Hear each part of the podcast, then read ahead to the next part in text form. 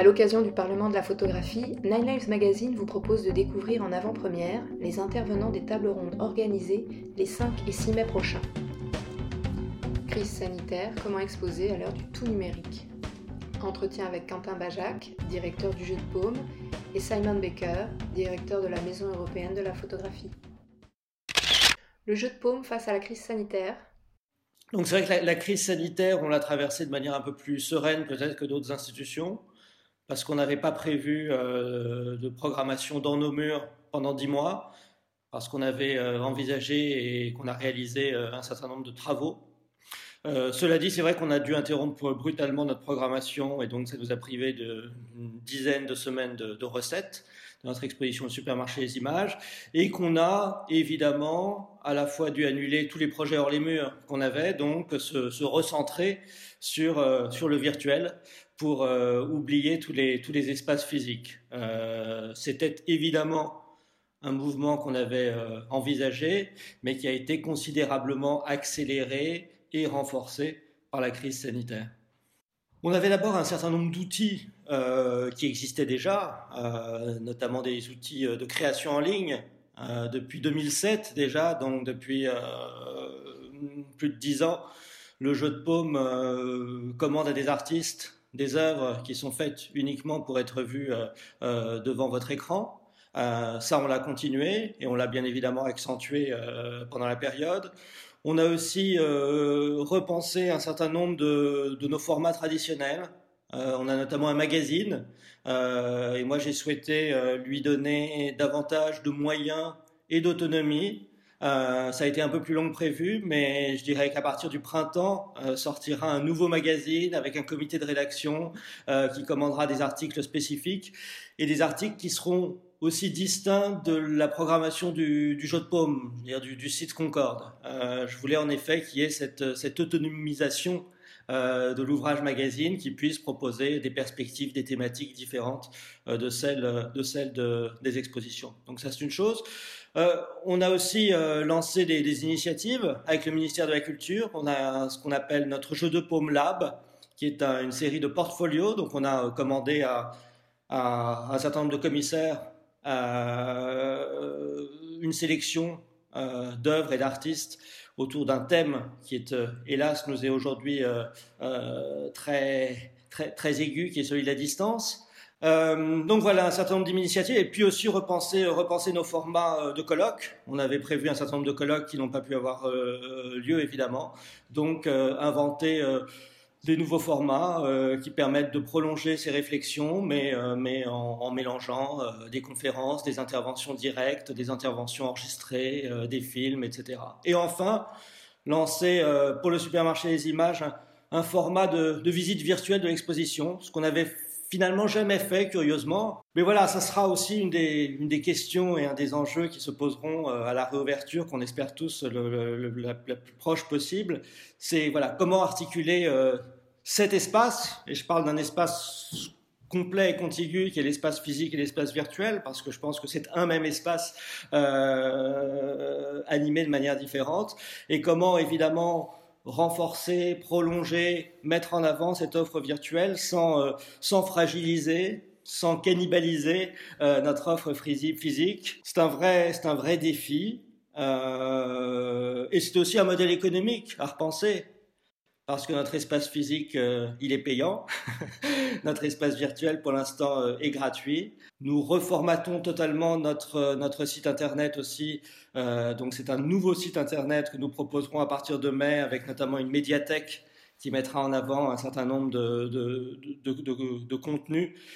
La réouverture, on, on l'envisage à la fois, je dirais, de manière évidemment très, très enthousiaste, euh, de manière aussi, euh, sinon, euh, sinon inquiète, un peu prudente, parce que c'est d'ailleurs des discussions que j'ai avec certains de mes, mes, mes, collègues d'autres établissements. Je ne suis pas certain qu'il y ait cette, cette ruée vers les institutions culturelles que d'autres décrivent. De toute façon, on ne reviendra pas à l'avant. Je pense qu'il y a un certain nombre d'habitudes qui ont été prises. Je pense qu'il faudra aussi, de notre façon, repenser, c'est ce que je disais, euh, l'espace physique euh, du musée, du centre d'art, de la galerie, pour accentuer sans doute son, sa, dimension événementielle. Euh, par-delà les expositions, proposer des manifestations, des performances, des, événements euh, qui, euh, qui redonnent euh, au musée son, caractère pleinement attractif, le différencie de manière plus, évidente par rapport, à l'espace virtuel. Donc voilà, ce sont un certain nombre de questions. C'est vraiment des questions, hein, on n'a pas, pas de réponse et je pense qu'on en parlera lors du Parlement de la photographie. La MEP, face à la crise sanitaire, on a, fait énormément de choses sur les réseaux sociaux et euh, um, online.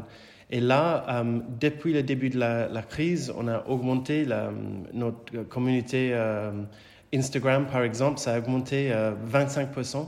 On a dépassé 100 000 euh, followers maintenant. Et en fait, on a fait énormément de contenus. On fait les concours, on a fait trois concours déjà.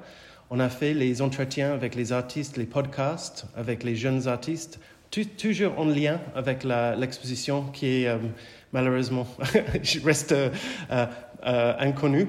Mais en fait, aussi que ça, tout sur Instagram, c'est les concours, les entretiens, les podcasts et tout ça.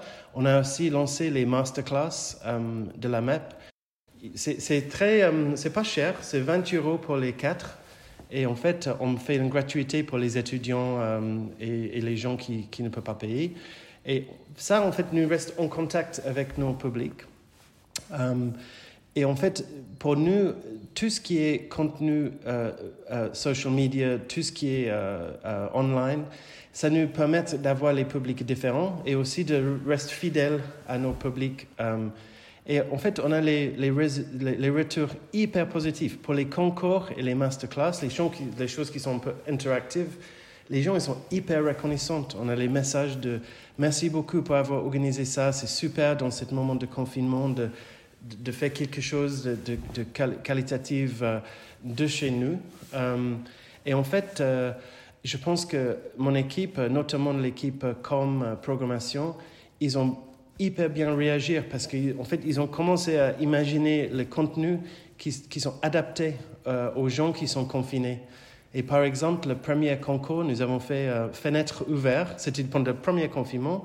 On a eu 17 500 participants, qui était euh, vraiment une surprise.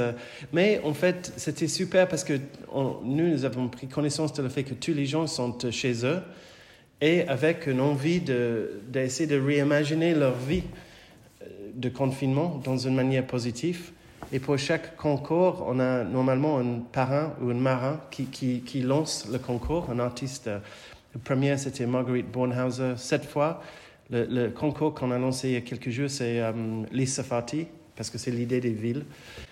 En fait, c'est toute une, um, une, réflexion aussi sur le côté de diversité des, des, choses qui se passent à la MEP. On a fait les accents sur la bibliothèque, sur la librairie, on a fait une super chouette euh, sélection des livres pour Saint-Valentin.